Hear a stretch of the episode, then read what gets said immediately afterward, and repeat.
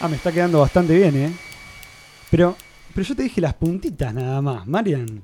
Pero las viste, puntitas. Vos no podés venir a mi peluquería y pedirme algo que ya existe. Vos tenés que pedirme que haga algo creativo, porque Sí, si no pero- yo me aburro acá Pero con esta, la pero esta franja verde que me hiciste acá al costado, pero ni, ni, ni un cantante de rap la tiene. Dice que es verde y que no es violeta, que no es azul, que no es turquesa, que no te dice canas, que no te escribe No, un canas ya nombre de tengo. alguien. Bueno, está bien, está bien. A mí me encanta lo que, lo que estoy viendo ahora, tu pelo así, violeta, cortado, así, regular, me encanta. Ah, la, la- sos un artista. sos un Ah, es artista. Se. Ah, están tomando muy en serio esto de la peluquería. Esto es una fachada, muchachos. Sí, pero vos estás con los ruleros igual. ¿Qué quisiste aprovechar? Me tengo que arreglar un poco para hoy a la noche, que salgo, por eso. Está bien.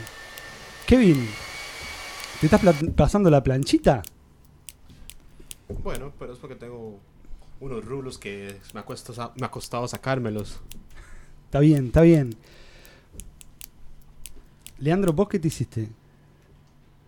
Yo hice ejercicio de la política del menor esfuerzo. Me pasé la maquinita y listo. Estás pelado, Leandro, estás pelado. ¿No Bueno. querés que te haga un tatuaje ya que estoy? No, Tengo no, para, para, Marian, no perdamos de vista la misión. Meli ya está cabeceando. Se está por dormir. Y nosotros nos vamos a meter adentro de sus sueños para asegurarnos que ella pueda cumplir con todos sus sueños. ¿Firmó los papeles, Meli, el consentimiento? Firmó los papeles, el consentimiento, está todo eh, ahí al lado de, de la caja registradora. Ella tiene ganas Para, para, para. ¿Leyó. ¿Leyó la letra chica o no la leyó? Los riesgos. Sí, sí, yo creo que se lo, se lo- vos se los explicaste, Mariana, ¿no? Más o menos. Bueno. Pero necesitamos gente que nos pague, ¿no? Y sí, sí, esto, esto no se mantiene solo. Vamos a, entonces, si les parece bien, aprender esa, esa máquina. Ale, ¿la estás terminando Ya, de programar? Sí, sí, acá hago un, un pequeño, un pequeño cambio acá. Vo- Voy a, voy a hacer un, sí, creo que voy a leer su mente, voy a leer estas neuronas que mueven la electricidad. eh, sí, creo que ¿La Perfecto. calibraste bien? La- Ma- eh, que sí. Mariano ya está eh, conectado y va a ser el, el arquitecto, va a ir armando esos, esos paisajes oníricos por los que vamos a pasear. Ahora, la máquina tiene esa, esa mm, contraseña. Va a arrancar. 1, 2, 3, 4, 5, 6, 7, 8. No, no, la- Ah, la, que, pero- la que es cantada, la que es la danza de la Ah, sí. lluvia. Ahora, les pido que todos se pongan esos cascos, estos cascos de peluquería, estos cascos secador de pelo, que modificados nos van a meter adentro de los sueños de Meli. Y arranquemos esta, esta máquina con la danza de la lluvia. ¿Se acuerdan cómo era? Obvio. Obvio, dale, dale. Marce, ¿Quién obvio. empieza? ¿Lo empezás vos? ¿Lo empiezo yo? A ver.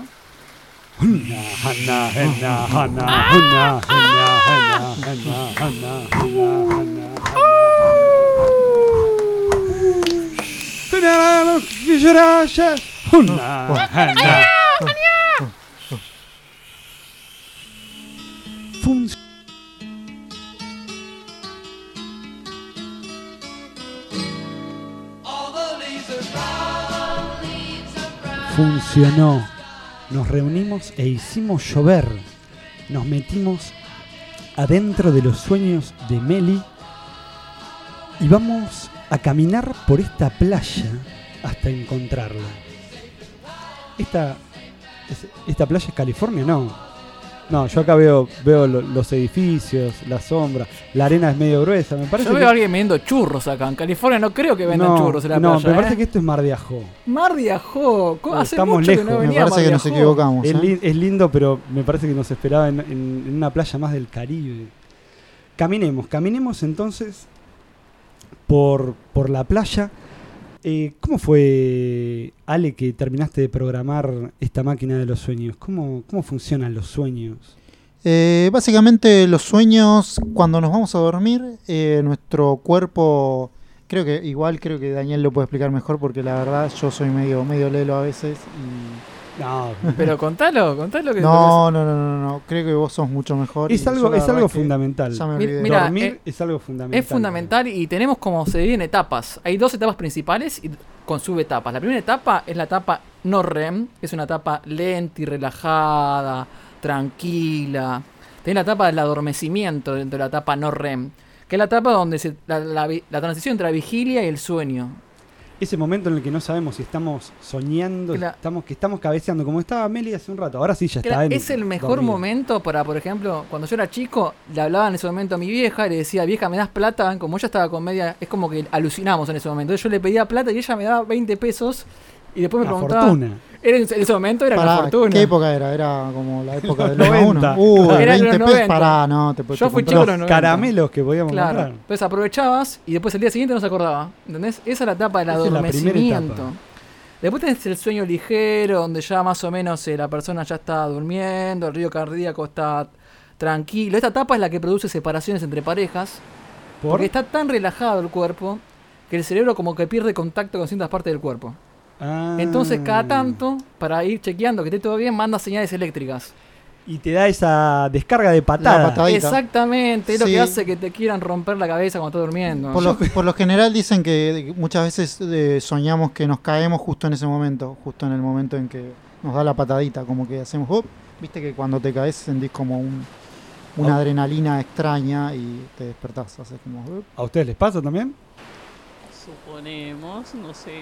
¿Nunca soñaste que te caías? ¿En serio? Es un- uno de los sueños Sí, más no, comunes. Sí, pero eso es a la hora de la siesta. De noche no sé, de noche sueño cosas más graves, digamos. Graves, como que. Sí, no sé, precipicios, cosas así como más. ¿Te sacan un diente del dentista? ¿Una cosa así? Eh, no, ¿Están eso pasando en la el torno? siesta también. ¿En la Eso siesta también? en la ¿Torno para la siesta? Sí, sí. No, a la noche es como, bueno, es, eh, uno duerme más tiempo. Sí, da pero lugar a, a irse más lejos. Pero sin siesta, el día es diferente. Dura mucho. Cuesta mucho más el día en realidad sin la siestita. Un pequeño corte, un sueño liviano para descansar, unos media, media hora más o menos. Genial, si no, chao. Es verdad, en, en San Juan también está en la Constitución dormir la siesta. No sé si en la constitución, pero hay una ley que dice que uno tiene derecho a por lo menos una hora, entre una y dos horas de siesta. Es más, en mi casa materna, entre las 3 y las 5 de la tarde, no se atendía el teléfono, literalmente. Y si alguien llamaba, cuando éramos chicos, nosotros no dormíamos siesta, eh, nos pedían con mi mamá y decíamos, lo siento, está durmiendo, ¿qué desea? Y, y bueno, y se quedaban como diciendo, ok. Y no había forma. Era, eh, dormir es sagrado. Era sagrado. Yo lo quiero hacer en la oficina, pero casi me, me despiden, que lo sepan. No lo hagan ustedes en su oficina. Pero para eso está el baño, che. Te vas al baño, te escondes un ratito. La parte de abajo del escritorio que había armado George Costanza en Seinfeld, no sé si se la acuerdan, pero era un gran artilugio. O, pin- pintarse los ojos ahí para que parezca que estás despierto. Los anteojos de Los Homero. anteojos de Homero. ¿Y, la ¿Y hay una tercera etapa? Hay una tercera y cuarta etapa, que es la etapa donde el cuerpo descansa realmente. Y después pasas a la etapa que es la etapa REM. Que en inglés es que eh, hay movimiento de ojos. ¿Viste? Cuando uno está durmiendo se mueven los ojos. Claro, ¿Es Rapid eso? eye Rapid movement. Movement. Rapid eye movement. Me encanta tu inglés, eh, Walter. Pero eh. es malísimo mi inglés. Y esa etapa es interesante porque ahí se prende la amígdala, ¿no? O sea, se sienten las emociones, ahí se prende y estás... ¿Es cuando más soñamos? Es cuando soñás, es exactamente cuando soñás. Y lo que se desconecta es parte del córtex frontal del cerebro. O sea que no podemos tomar decisiones. Lo que Claro, la- la soñamos, lo soñamos. Entonces tenés que... Te comés lo que viene, ¿eh? Es así como la expresión así en criollo, te comés lo que viene en el sueño. Mira, yo, ahí- yo creo que igual que hay algunas técnicas, yo a veces siento que mientras estoy soñando hago fuerza para soñar en, a- en una dirección, por así decirlo. Es decir, si sueño que soy el 9 de estudiante, estoy saltando, estoy por cabecear la pelota y sueño haciendo fuerza para que sea gol y a veces es gol. Se, se cortó el sueño. Se, se corta el sueño ahí, justo en ese momento, cuando estaba por hacer el gol. No, y a veces, a veces yo siento que puedo manejar esos sueños. Debe haber teorías al respecto. Yo te digo lo que dice la ciencia. Vos sos Marcelo, tenés tu propia vida. Vos sos especial, Marcelo. Creo que sabemos. Tenés un don, Marcelo, lo sabemos todos. Eh, cabeceando sobre todo. Cabeceando sí. sobre todo, sos el goleador de tus sueños, ¿no? Exactamente. El Palermo. Está muy bien. Y entonces esta, esta tercera etapa Esta es la, la última etapa. Es la ¿eh? última. etapa. y después se repite Cinco o cíclicamente. seis ciclos. O sea que soñamos cinco o seis veces por, por noche, según lo que dice acá. ¿Quién se acuerda lo que soñó? ¿Alguien se acuerda?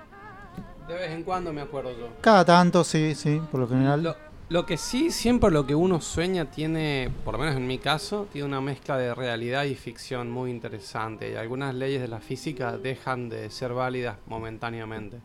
Es como, por ejemplo, uno sueña que está grabando un programa de radio y de repente ve una persona caminando por las paredes que le pasa el guion que tiene uno que decir. O sea, una Tipo parte real. Spider-Man. Algo así, sí, mezcla, mezcla. Yo necesito apuntar los sueños justo después de soñarlos porque los olvido. Literalmente yo siento que sueño todas las noches, pero los olvido al- a los minutos más o menos. Y a veces los escribís, Kevin, entonces. ¿Haces Sí. ese, ese diario de los sueños? Sí, algo así. ¿Tenés los mejores éxitos de tus sueños? Bueno, un top, un top, Un top ten. no, un poco. un top ten. Un Hay top- bestsellers, otros son unos más sencillos. Hay alguno clásico, ¿no? Que tenía que ver con volar. Uno de ellos es muy similar a...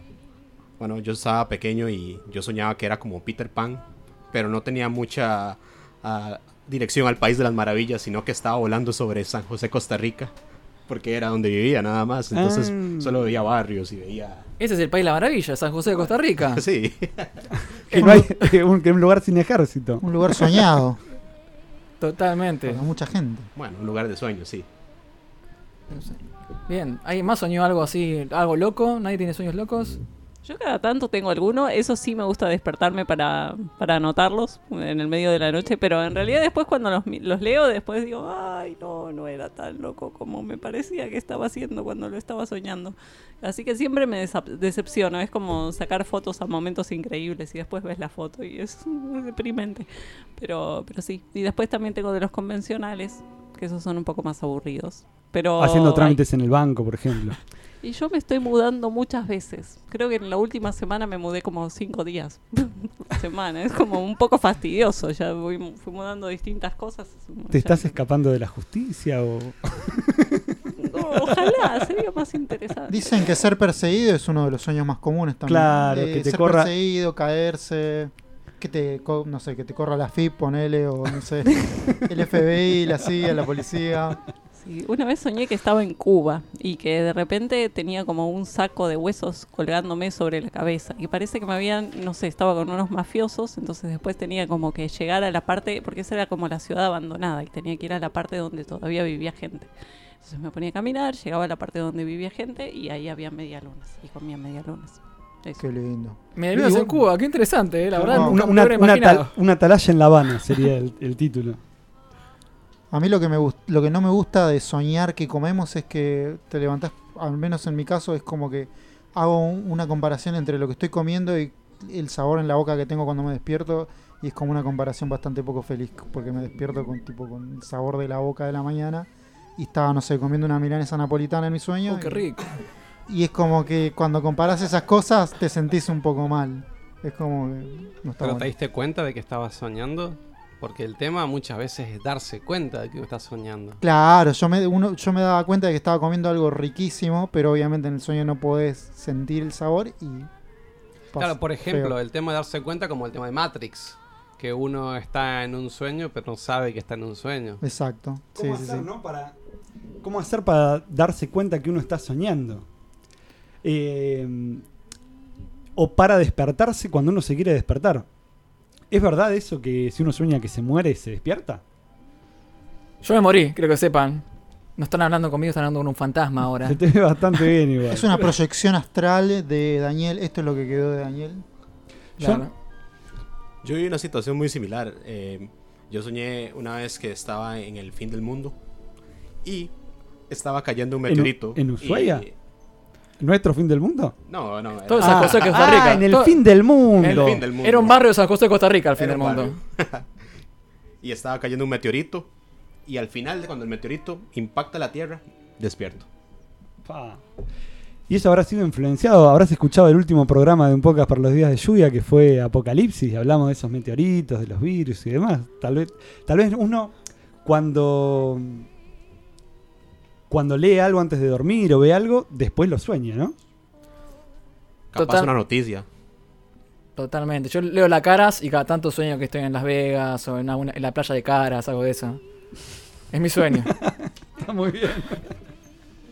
Es- buenas, eh, una playa de caras, como esta playa por la que estamos caminando buscando a Meli. Ya estamos en California, ¿no? Sí, sí, porque eh, en los sueños uno atraviesa distancias de una manera muy, muy fácil. Eh, el tiempo corre de otra manera. Entonces me parece que nos estamos acercando. Se escucha algo, se escucha algo por ahí. ¿Escuchás? Sí, me parece que a lo lejos se escucha el punteo de una guitarra. ¿Será real? Vamos Se para ahí, caminemos, caminemos. caminemos hacia allá. Vamos, vamos, a ver. Se ve la, se ve una una garita de esos de los guardavidas que está como cortada, rota y con esas maderas hay un fogón, fogón encendido que va tirando chispas. Y una chica con una guitarra. Si a tu corazón yo llego igual, todo siempre se podrá elegir. No me mires la pared, solo quiero estar entre tu piel. Y si acaso no brillara el sol y llegara yo atrapada aquí, no vería la razón de seguir viviendo sin tu amor. Ah, y hoy que enloquecido vuelvo Buscando tu querer. No queda más que el viento, No queda más que el viento. Y si acaso no brillara el sol y quedara yo atrapada aquí, no vería la razón de seguir viviendo sin tu amor.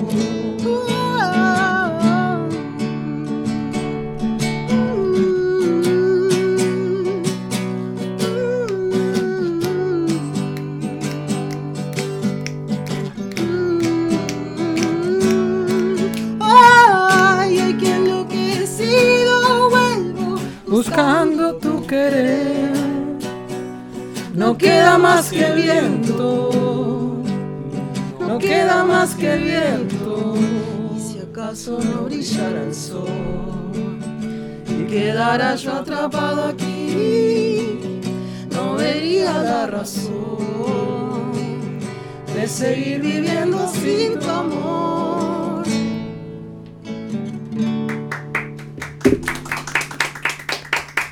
Espectacular. Cómo me encanta el fuego este acá que tenemos en el medio. El fogón, una que sepamos todos. ¿Qué tal? ¿Cómo andas? Eh, ¿cómo, cómo, ¿Cuál es tu nombre? Eh, ¿Qué tal, Melina? Ah, Melina. Eh, mucho gusto, mucho gusto. Eh, a, a mí no me conocías. Eh, no, pero tu amigo me parece que Walter. Eh, sí, sí, sí. me- Ale, me ¿te llamás Walter? Eh, sí, es mi Walter Ego. Es mi Walter Ego que tengo en los sueños y a la gente me llama así en los sueños. Así que ahora lo saben. ¿Qué haces tanto tiempo? Tanto tiempo, si han pasado que décadas. Porque acá en los sueños como que va todo más lento y como que supuestamente yo te vi hace unas semanas, pero me parece que va a pasar un par de años. Puede ser. Es una referencia, bueno, no importa. Después en otro momento se los cuento. Mucho gusto, Meli. Contanos, estás acá en la playa, te armaste este fogón, prendiste fuego la- las maderas que hacen la casita del, del guardavidas, pero a mí me parece bien. Eh, ¿Este vino es tuyo? ¿Lo puedo abrir? Sí, claro. Oh, genial. Eh, contanos, Meli, ¿hace mucho tocas la guitarra? Eh, sí, como desde que tengo 15 años más o menos. Y estaba ahí sacando este tema que es re lindo y dije, a ver, mm, ¿cómo era esto? Y sí, hace rato. Pero Bien. bueno, sí, también. Che, ¿y cuál fue la primera canción que tocaste? Creo que la típica que le hacen a cualquier persona que toca la guitarra. Yo tenía que hacer, perdóname. La primera, primera, La primera. About the Girl de Nirvana. Mira. Ah, mira vos. re- chica rebelde. Qué sé yo, sí, ponele.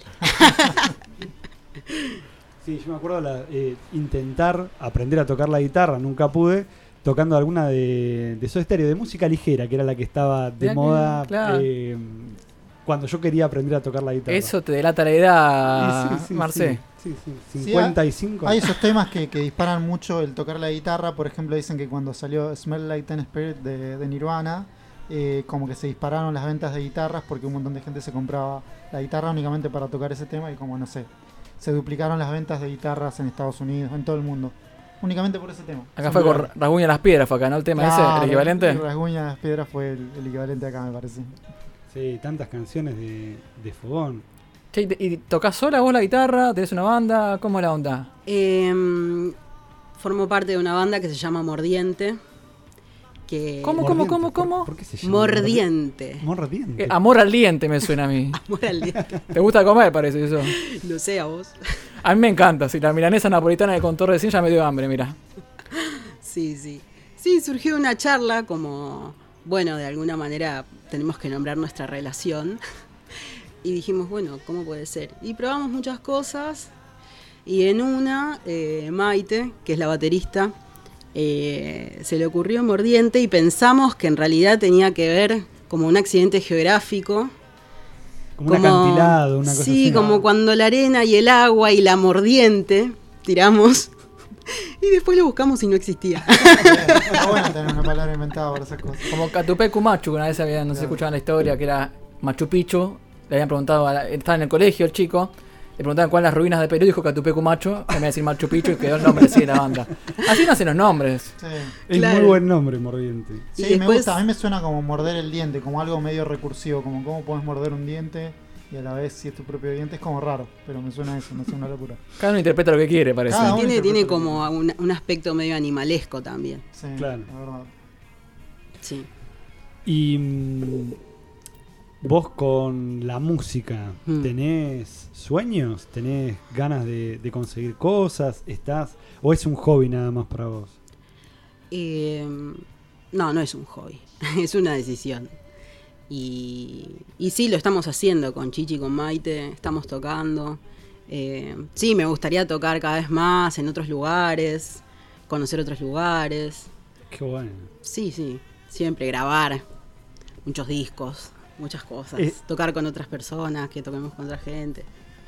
Mira, son, son muy buenos esos sueños. Yo una vez también soñaba con ser músico y cantar. Eh, eh, tenía compañeros en el secundario que tenían una banda. Al final terminé siendo que filmaba mientras ellos ya ensayaban. O sea, mi sueño fue caduco, pero bueno.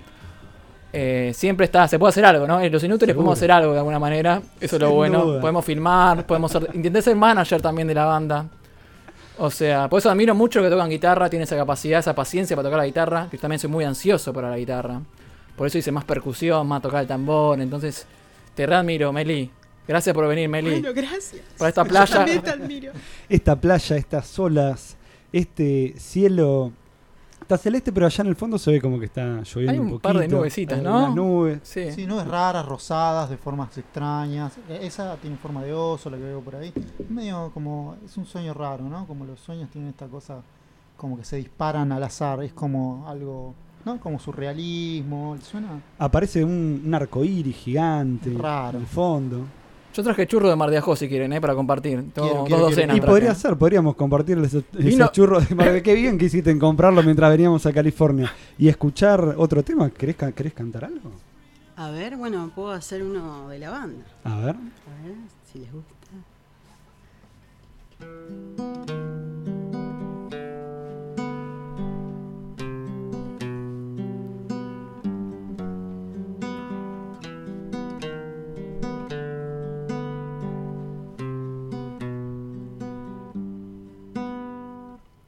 Ser idóneo y sobrenatural pierde la noción del tiempo. Ejerce presión la subjetiva percepción, pierde la noción del tiempo. Un corazón lleno de nada, un corazón vacío de todo, es un corazón totalmente hueco. Es un latido, se escucha un eco a lo lejos.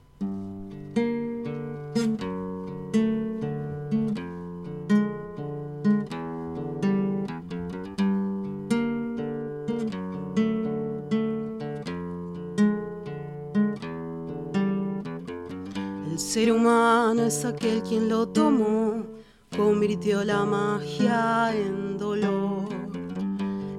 lágrimas, cenizas de agua que se queman congelando el interior, encerradas en el recuerdo eterno hecho memoria. Hoy el invierno nos parece tan oscuro, palabras sucias, tus palabras mudas, no te enamores de mí. Suelo arruinarlo todo con facilidad. Quizás tu alma se tiña en gris. Quizás el miedo se apodere de mí, solo de mí. Si es ahora, si es después, déjamelo decidir a mí. Si es ahora,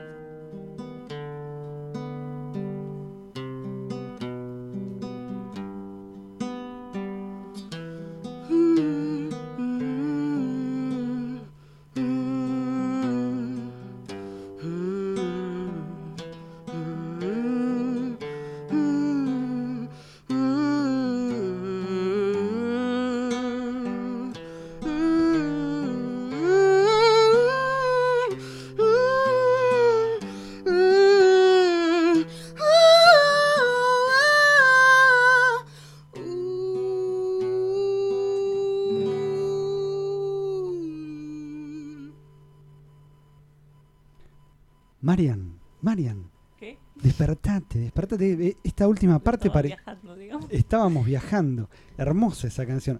Eh, parecía un arrullo. En un momento te quedaste dormida. Eh, bueno, no hace falta blanquearlo para los oyentes, ¿no? No, no, que eso se escuchaba. eh, Yo no sé, yo ya me imaginaba que Podemos con esta saber con qué soñabas. Páprica. Podemos saber con qué soñabas. Ah, no, un secreto de Estado, eso no se sabe nunca. Meli, qué lindo ese tema. ¿Cómo se llamaba? Hombre gota. Muy lindo, muy lindo. Muchas gracias. Piel de gallina, ¿eh? Sí. No sé ustedes, pero yo piel de gallina. Che, Marcelo, ¿te dejaste la máquina del tiempo estacionada en la playa o me parece a mí? Uh, me parece que sí, esa máquina que utilizamos en tiempo. Eh, la veo acá, este, está como con las, las cosas de las palmeras, tiene un coco tirado al costado. Me parece que si nos acercamos por ahí, vamos a desen- vamos a, mm, a- esto va a cantar en otro sueño. ¿Se animan a atravesar esa puerta de ese baño químico? Yo les digo, la, yo la era, que eres la máquina del tiempo, yo la dejé ordenadita todo. O sea que vamos a ingresar en otro sueño, como un sueño dentro de un sueño. Qué loco, que, qué es eso? Suena muy loco. Yo les digo que sí.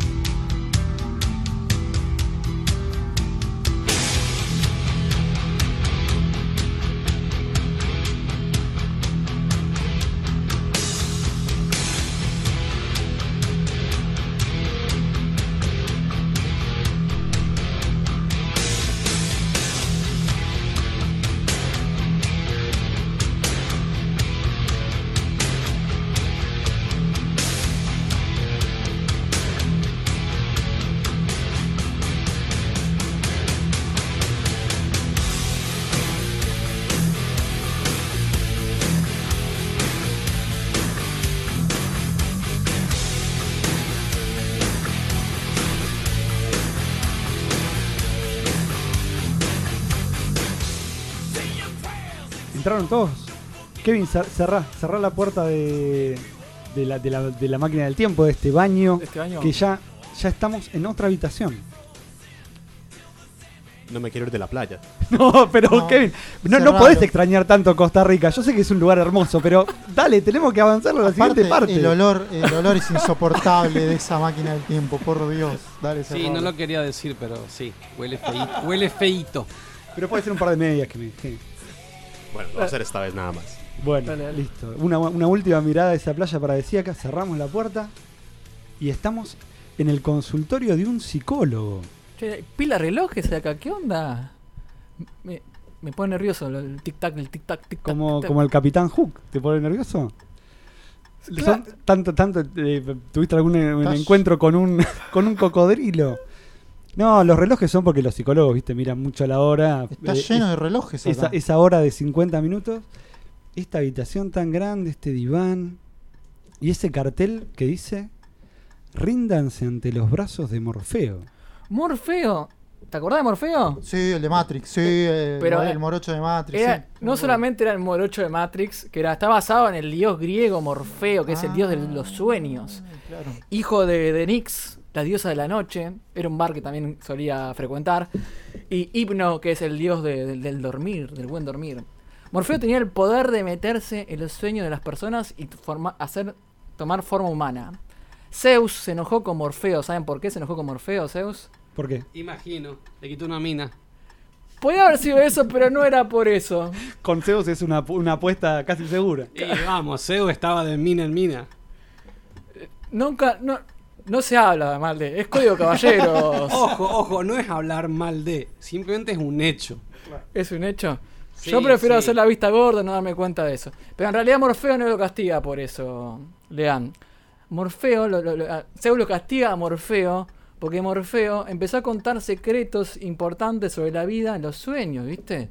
Empezó a, a aprovecharse, era como Wikileaks, ¿viste?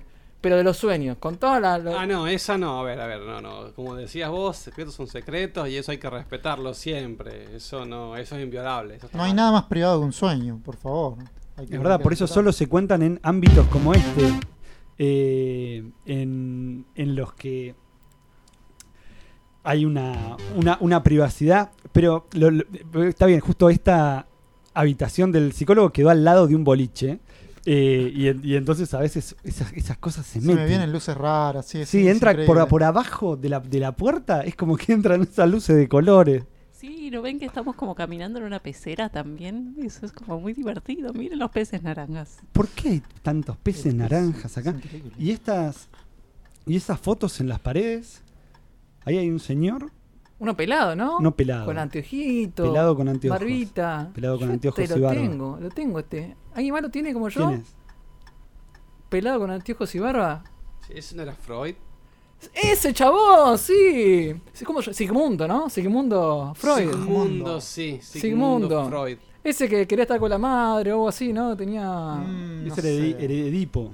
el Edipo. Ese, ese era Edipo, sí, sí, Edipo, el de la madre. Este creo que era más de Electra. Ah, Electra. Ah, con, con, Claro, con con, con el padre. Sí. Ah, ta, ta, mirá, mirá. Yo voy a sé. aprovechar que es un sueño, que se puede hacer lo que uno quiere y lo voy a dar vuelta al, al portarretratos. La verdad que a mí no me cae simpático Freud. Es como, no, no, no. No. Mira. que La ¿Y voy a los empezar a dos? desacomodar las cosas acá. Sí, está todo como demasiado ordenado. ¿De quién es este sueño? Es, es el sueño de. No podemos decir de quién, pero. Pero hay más fotos, ¿no? ¿Dijiste? Hay Sí, un- hay otras. Hay un señor que no, no tiene barba ni bigote y está medio pelado. ¿Quién es ese? ¿Quién será?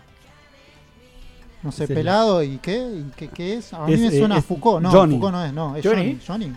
¿Es, es, es William? ¿William? No. No, es, es Lacan. Es Lacan, ese Lacan, sí, este Freud, Lacan. ¿Ten- ¿Tienen como una banda también de música o no? Ellos. Y no, claro, están los Era- cuadritos como si fueran los Beatles estás acá. confundido, Estás confundido, era, era Jung, era Jung. Era Young, Era ah, Jung. En Young, realidad, Carl Young. se, ven las- se le ven las entradas, ¿viste? Sí, sí. Eh, Se le ven las entradas más que, más que pelado. Parecido al pelo de Walter ahora en este, en este sueño, ¿no? Más o menos. Claro. Bueno, Jung no es el que habló de los arquetipos y la relación que tienen los sueños con los mitos, ¿no? Claro. Ah, ¿qué, qué, qué ¿Qué decía decía? sobre eso? Bueno, en realidad eh, no, no, no tengo mm, específicamente estudiado qué dijo el buen señor, pero mm, hablaba como que las, lo que uno imagina, lo que uno sueña, los, los mitos tienen como siempre hay personajes que se repiten y que tienden a, a ser comunes, que es el, el- es el inconsciente colectivo, que hay como, lo voy a llamar de alguna manera un sueño compartido por todos. Y mm, eso me lleva a pensar o a recordar también, eh, hablando de los mitos. Acomódate, acomódate en este, en este sofá. Bien, sí. A ver, no me vas a Ponete psicoanalizar. cómoda, por ¿no? Pero no te No me vas a duermas. Porque te psicoanalizar. estoy viendo ahí cabeceando. Ah, bueno, sí. No te duermas. por Te lleva- ¿a, qué, a qué te lleva a pensar, Marian? Sí. Claro, esto de los eh, del tiempo mítico y los lugares sagrados que en Australia le, le decían al, al tiempo mítico eh, o al tiempo sagrado donde inclusive se podía interactuar eh, y recibir las profecías. eh, le decían el tiempo del sueño donde se creó el mundo y de alguna manera es como la, la realidad viene como de los sueños, ¿no? Porque si uno está sentado en una silla es porque alguien en algún momento sacó una silla de su imaginación o de un sueño. O sea que Es verdad. no es solamente uno lo podría llevar como más allá, además de que el significado posiblemente que tenía en Australia era quizá más profundo. Hay una película de Herzog sobre eso que se llama Donde sueñan las hormigas verdes y que habla sobre los lugares sagrados y, y la invasión de los lugares sagrados. Es una película más o menos del 82. Eh, Súper interesante para ver. Qué bueno. Y ahí esos, esos pueblos original, originarios de Australia tenían esa creencia que el mundo se creaba a partir de los sueños. Sí, que había sido creado en otro tiempo que es el tiempo del sueño. Y que de alguna manera siempre, mm, siempre que pienso en el tiempo mítico y la realidad son como cosas superpuestas. Es como siempre se dice que el mito es una cosa vigente, que no está, no es, no es un pasado, no está muerto, no es un, no es un tiempo cíclico y lineal que se pone en juego en los ritos y en los rituales cada vez. Qué interesante. Sí, es increíble como lo, lo- lo- lo mítico, ¿no? Como, eh, como el relato fundante de, de la sociedad, de lo histórico, básicamente eh, creó, nos ayudó a crear un montón de arte y un montón de cosas. Y nosotros fuimos modificando esto y en- viniendo un poco más al presente, todo este tema de la mitología de Morfeo y de los sueños, eh, hace un tiempo eh, hay una historieta que a mí me encanta que se llama eh, Sandman, creada Re- por Neil Gaiman. Recién, recién escuchamos Enter Sadman. Creo que la, puede haber soñado Pame a, a distancia. Seguramente, sí, sí, sí, porque Sandman a- a- también aparte de ser como este personaje del inconsciente colectivo, del tipo que te lleva a los sueños, que tiene mucho que ver con el mundo onírico, eh, en el mundo del, de la historieta es un personaje creado por Neil Gaiman, que es un personaje que está muy ligado a los sueños, que es el rey de los sueños. En la historieta eh, tiene como varios hermanos que se hacen llamar los Eternos, y que tienen mucho que ver con eh, los grandes básicamente son como dioses que son eternos y que tienen poder sobre ciertas cosas. Por ejemplo, uno de los hermanos de Sandman es la muerte, otro es delirio, que otro es locura. Él Como se, que él se va peleando con esos hermanos o tiene situaciones. tiene situaciones eh, extrañas porque como que se odian, se quieren, eh, como que va más allá del bien y del mal, me parece lo que Es- tienen. ese cómic yo creo que todos lo hemos visto, por lo menos en, en los aparadores de las casas de cómic, porque tiene un montón de, de premios, ha sido muy, muy reconocido. Es, eh, hay que animarse a abrirlo y meterse dentro de la historia. Sí, sí, sí, la verdad es que súper recomendable, la verdad yo lo, lo- lo mega recomiendo, es uno de los mejores cómics que, que leí, realmente, es muy bueno. Y tiene un tema con lo mítico que gracias a el, la- el sueño es como una excusa en, en la historieta porque gracias a que, se, que está básicamente, que se sumerge en los sueños, puede ver personajes tan diferentes como eh, Caín y Abel, eh, como personajes... eh, tan diferentes como, no sé, un expresidente norteamericano y no te queda raro porque básicamente es un sueño. Eh, El, cómic se desarrolla dentro de un sueño. adentro de los sueños, también en la supuesta realidad y las va juntando y le- va- las va combinando y la verdad es que es muy, muy bueno, junta universos alternativos, la verdad es que es muy, muy interesante, es realmente recomendable. Es, muy difícil de describir porque la verdad es... Lo onírico siempre es difícil de describir, ¿no? Así que lo Claro, recomiendo. por ejemplo, si yo, eh, si le preguntáramos yo sé que no querés contar el que soñaste recién, pero si contaras un sueño y tuvieras que hablar de las características de ese sueño, de cosas que viste en ese sueño, Yo quiero contarles algo que no les conté hasta ahora. a ver, Estoy estudiando psicología un mes. un mes Hice un curso por internet. por internet. Y me vino con un manual de llama Enciclopedia de los Sueños. Mira, Y me volví un especialista en interpretar sueños de personas solamente en un mes y leyendo un manual. ¿De qué año es ese, ese libro, por favor? Dice técnicas milenarias. Así que puede ser de hace mucho tiempo. Capaz que y tiene no, si es de hace mucho tiempo no eran milenarios, diría, eh, si, si el libro es milenario diría técnicas recientes de interpretación de los sueños. Exacto, y tendría la fecha de 2000 a.C. Pero así. fue editado ahora, no sé, ¿viste? Ah, bueno, puede ser. A ver, dice edición, ¿qué número de edición? ¿Un millón? No, ah, acá dice que lo, lo escribió una persona, de hecho. Ah, O muy sea, bien. No sé qué tan milenario sea, pero bueno. Yo necesito un voluntario, una voluntaria. Creo que Mariana Sí, sí, yo te- suena mejor. eh. Te vimos con unas ganas tremendas de seguir contando Y sueños aparte ya está, ya está a- acostada. Quiero- en el quiero que se-. Lo que me decía este curso, que los sueños, según Freud y todas estas personas, son una forma de interpretar eh, cosas que reprimimos en nuestra vida real y salen a partir de los sueños. Eso dicen a grandes rasgos Freud, Lacan.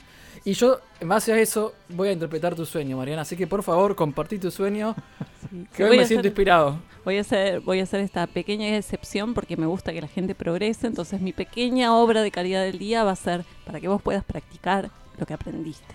Vamos Entonces, todavía. te voy a contar este sueño que lo tuve hace un tiempo. eh, digamos a principio de, de este año. Estaba al lado de un río. Eh, tenía como tenía un caballo blanco al lado. Yo quería cruzar blanco, el río. caballo blanco, lo Sí. interesante del caballo blanco. Perdóname que pongo ansioso, pero como te- tengo tanto conocimiento de compartir, como que te lo tengo que contar. Significa que está saludable, Mariana. Ah, mirá Está fuerte y saludable, eso del caballo blanco. Qué bueno, mira vos. ¿Viste? Yo, bueno, yo- la cosa es que yo quería cruzar el río, pero no me daba no me había dado cuenta hasta ese momento que había un puente. Entonces, en ese momento lo agarro al caballo. Comentame, ¿el puente veo, era puente. levadizo o era colgante el puente? No, era un puente así de piedra, grande. Era demasiado puente para semejante río. Era un puente. Re- así. Te repito la pregunta, ¿era levadizo o era colgante el puente? Bueno, ponele que sea más parecido a un puente levadizo que a uno colgante. Vas a superar todos tus miedos. Ah, qué bueno, mira vos. Mirá vos. Porque el pensé puente es como. ver con el, la puente es como no sé. es- esa decisión que no estás tomando. Ajá. Esa que tanto te cuesta como Sí, mudarte. Sí, bien. O quedarte en un lugar en tu caso. bien. Eh, es eso el puente, ¿entendés? Entonces, Ah, como bueno. es levadizo, significa que vas a superar todos los miedos. Vamos Ah, todavía. bueno. Si no era levadizo, era colgante.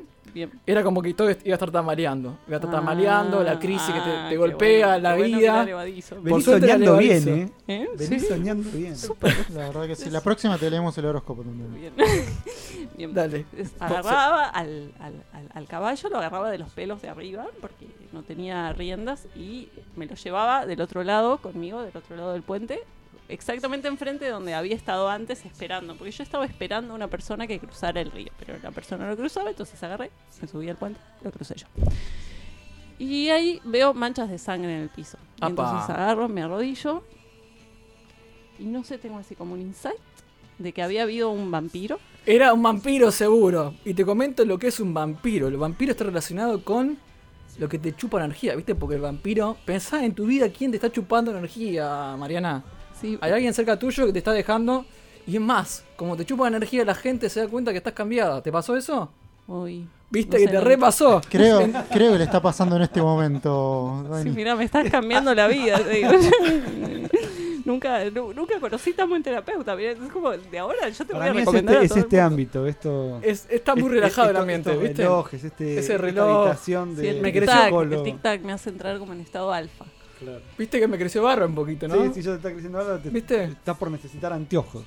Bueno, Yo no estoy viendo bien mis notas. Bien.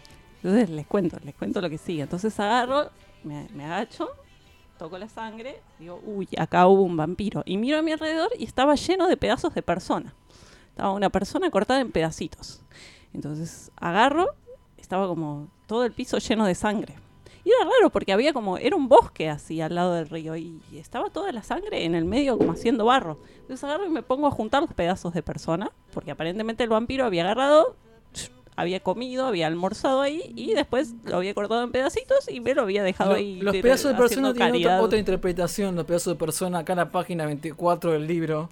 Acá, si la puedes ver, Marcelo, mirá lo, lo que, lo que te dice acá. Significa que estás más desarmada en tu vida. Ah, bueno. Necesitas reorganizarte. Necesitas hacer cosas para reorganizarte, respirar, hacer yoga. Eh, rearmate, rearmate, Mariana, porque así partían partes no servís. ¿Pero eran Oh. pedacitos grandes o pedacitos pequeños? Y eran más bien pequeños, eran como, ¿viste cuando le llevas eh, huesos a los perros? De ese tamaño. eran. Nomás que era una persona O cortada sea, en como pedacitos. una bolsa. Porque En también ese la momento, bolsa, también no, la bolsa bueno, significa... Claro, en ese momento yo los junto y los meto, tenía como un bolso como de entrenamiento de gimnasio, los meto todos adentro, me los cargo al hombro y me los llevo. Y ahí terminó el sueño y me desperté. ¿Estaba, ¿Estaba cerrado o abierto el bolso? Y no, yo agarré, metí todo adentro y lo cerré.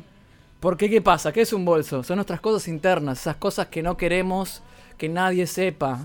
Ella tiene un cadáver en el, en el bolso, o sea que no quieres que nadie lo sepa, ¿entendés? No, bueno, pero me tenés que decir de quién era el cadáver entonces, porque si no... eh, ¿Vos lo soñaste? ¿Qué querés que me meta dentro de tu sueño? Eso no se puede hacer, con, Bueno, por pero ¿para favor. qué estás ahí? No sos el terapeuta. Bueno, tanto no llegué. ¿Qué les pareció la sesión, eh? Me gustó ¿Puedo mucho. seguir trabajando de esto? Sí, lo que yo me pregunto es eh, a qué números de la quiniela le tiene que jugar Mariana después de soñar esto. No sé cuál es el cadáver. ¿Cuál es el cadáver? ¿Se acuerdan? ¿Cuál es el vampiro? No sé. no ¿Cuáles sé son nada. los pedacitos de cuerpo? Hay, pe- hay Hay números pedacitos para de los cuerpo. pedacitos de cuerpo. El puente. O si no agarramos el número que es el cuerpo y lo vamos dividiendo entre los pedacitos y ahí nos va a dar el número que deberíamos jugar. ¿Cuántos pedacitos eran entonces, Mariana? No sé, yo le diría que eran como 24, una cosa A así. ver, Me a mí me da 24. 0, tengo que jugar el 0.35. Ex- ¿Puedo jugar el 0.35 en la quiniela? No, sí. Me encantó lo macabro se está poniendo esto, eh, la verdad. Va, va a pasar de ser sueños a pesadillas Me directamente. preguntaron qué soñé y yo el le dije que 35 no, es el pajarito. Yo sé porque cumplí 35 y todo el mundo me dijo el pajarito, el pajarito. Y que le jugara a la quiniela. ¿Le jugaste? No, no jugué. Oh, te perdiste miles, miles. Mill- perdiste. millones, seguramente. Bueno, me hacen, me hacen recordar que decían que, adivinen, ha- había una persona que eh, iba recorriendo todo el imperio romano y, y iba eh, analizando, interpretando, y, pero lo que más hacía era recolectar sueños de personas. Esta persona se llamaba Artemidoro y est- existió en el año 2000 a.C. y llegó a recoger eh, 3.000 sueños eh, en todo el imperio romano. Era hizo una clas- clasificación entre sueños verdaderos, eh, oráculos, visiones, fantasías y apariciones.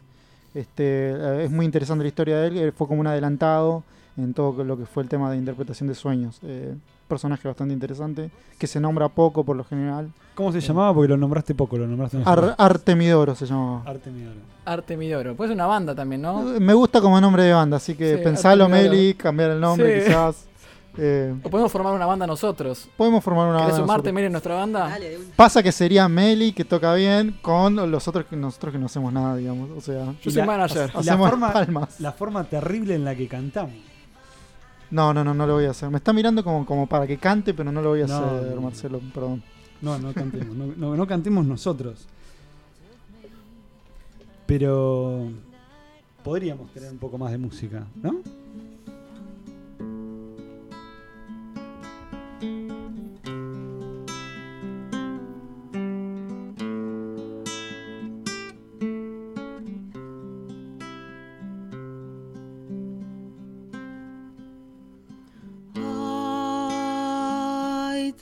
Que esperar que algo suceda conmigo. Que algo suceda conmigo.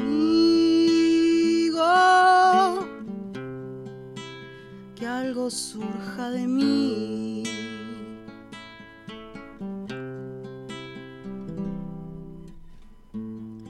Quiero ver cuán rápido corres el tiempo, cuántas gotas forman el charco, que es todo espacio. Tendré que esperar que se disperse la niebla, que el hongo de humo se expanda para cerrar el cajón. Oh, pero sus piernas son alguna cosa que no me deja ver. Que en las astillas del dolor bailan, bailan, bailas conmigo.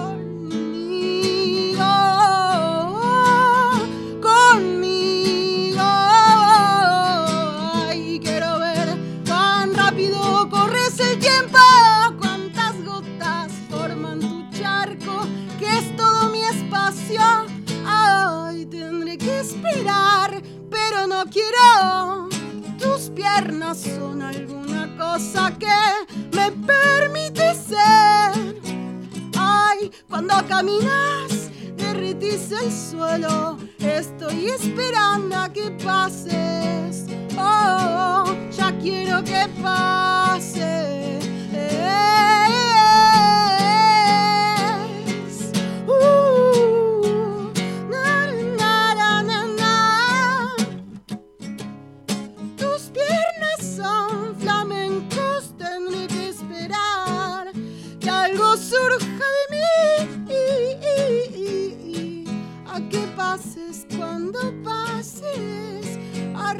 know.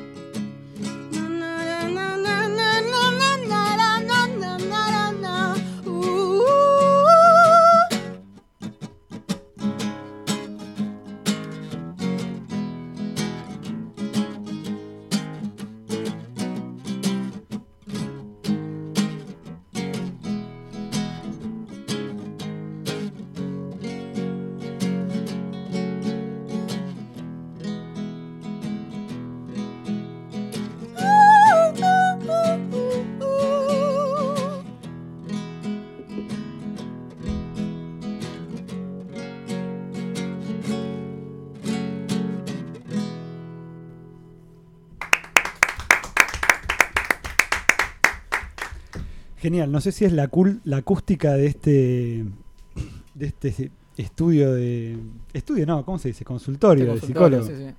Yo no sé, pero tanta potencia tiene Meli que tiró un par de relojes abajo, ¿eh? Eso me tranquilizó un montón. Hay unos relojes tiempo. que se empezaron a derretir, me parece, cuando Sí, empezó a cantar. Sí, se están uno. derritiendo. Sí, sí, sí, sí. Y se abre el techo. Ay, sí, la, la ca- la cara del señor ese se está transformando en un tigre. Se transforma en un tigre. De ese tigre, de las fauces de ese tigre sale otro tigre. Y ese tigre tiene en las manos una bayoneta que están a punto de pinchar a una muchacha. Está la muchacha dormida, al lado una granada, una abeja que la sobrevuela, un elefante con unas patas larguísimas, allá a lo lejos. ¿Dónde estamos? ¿Dónde nos metimos?